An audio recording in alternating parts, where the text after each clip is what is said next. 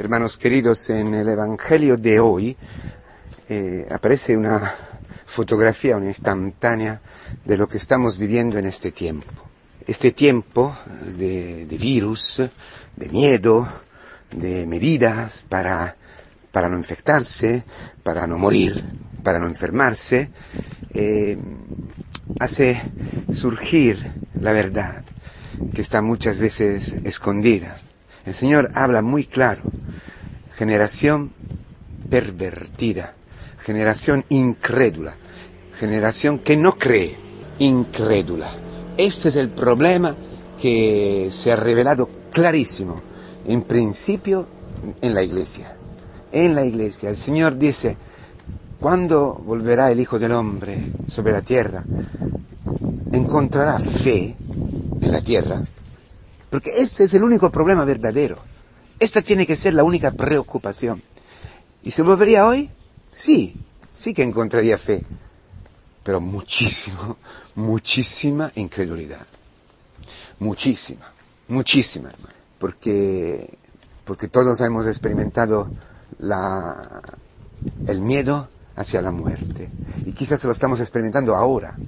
Claro que en algunos países todavía el virus está muy fuerte, y hay que estar, como decir, encerrados eh, para que no se difunda, lo que sea.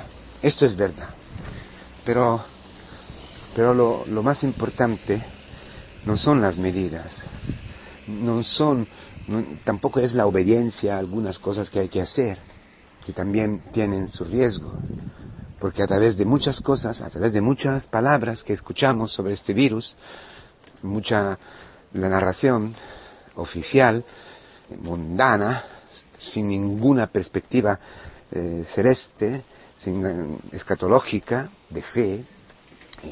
Todos nosotros estamos catequizados por el mundo, por el mundo que analiza y que interpreta el virus. El virus está, seguro, como muchísimas otras cosas, como muchísimas otras enfermedades, como muchísimos otros virus, como terremotos y, el mal, y el terrorismo, y los políticos corruptos, y, situaciones difíciles, difíciles, de, esclavitud, de, no tener libertad.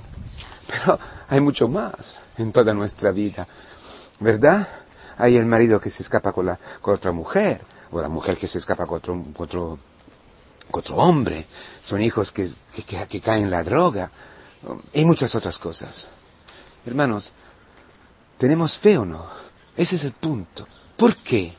¿Por qué los discípulos, los apóstoles, no han podido, no han podido eh, expulsar a este demonio? Porque no tenían fe. Porque no tenían fe. Porque tú no puedes eh, expulsar este demonio que te está aterrorizando. Porque tú no puedes dar una palabra eh, de, aliento, profética a tu hijo? ¿Por qué no puedes decir la verdad a tu mujer, a tu marido, a este hermano, sin juzgarlo, sin matarlo en tu corazón? ¿Por qué? Porque no tienes fe, porque no tenemos fe. ¿Por qué estamos pensando exactamente como el mundo? ¿Cómo escaparnos de lo que está ocurriendo? Esperando en una vacuna, esperando en una salvación mundana. ¿Por qué? ¿Por qué? Todo esto no quiere decir que tenemos que ser tontos y, fideístas y mágicos. Entonces sí, que venga la infección, a mí que me importa. No, no está diciendo esto. Nunca la iglesia ha vivido así en la historia. Pero sí que en medio de, la peste, en medio de muchos problemas, siempre han, surgido eh, testigos, mártires, que se han infectado con la infección de los hermanos, de la gente, los pobres, no solamente la peste, no solamente enfermedades físicas, sino que viviendo en Cristo y teniendo vivo Cristo en ellos, entonces Cristo ha actuado como actuó en la cruz, dejando que todo el mal, todas las infecciones, todos los pecados llegaran a ser, llegaran a sí mismo, llegaran a su carne, para matar en su carne el miedo a la muerte, la esclavitud a la muerte, la esclavitud al miedo a la muerte, la mentira del demonio, eso es la misión de la iglesia. Hoy. Y para eso necesitamos todos fe. Fe. ¿Y qué es la fe? Vivir abandonados totalmente en nuestro Señor Jesucristo. Haber experimentado su amor infinito. Que Él nunca se decepciona de ti, nunca se decepciona de ti, que te conoce perfectamente, conoce tus miedos, conoce tu incapacidad, que eres un cobarde, que eres lo que eres. Sí, el Señor lo sabe perfectamente y no, y no se decepciona, no se decepciona de ti. sabía quién eres tú y te ha escogido así como tú eres, frágil, débil, inconstante, incoherente, pecador. ¿Tú has conocido este amor? ¿Te puedes tumbar dentro de este amor?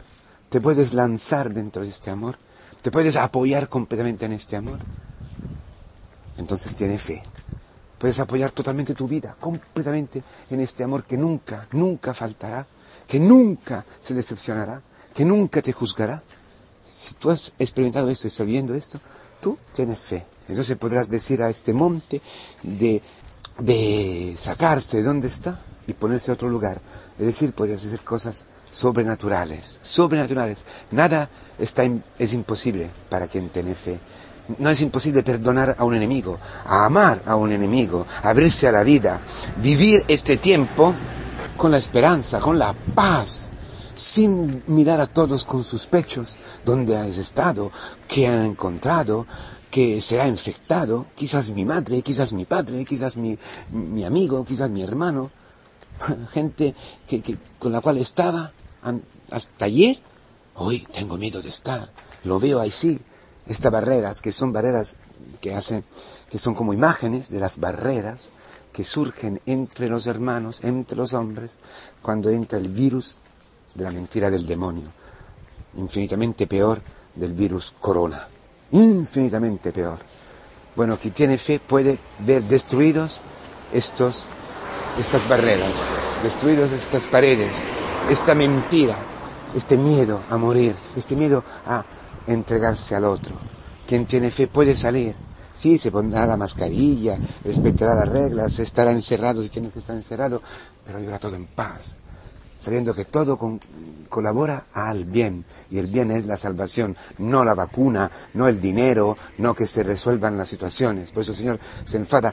¿Por qué? ¿Por qué? ¿Por qué estáis todavía sin fe? ¿Cuánto tiempo tengo que estar con vosotros sin que vosotros me reconozcáis?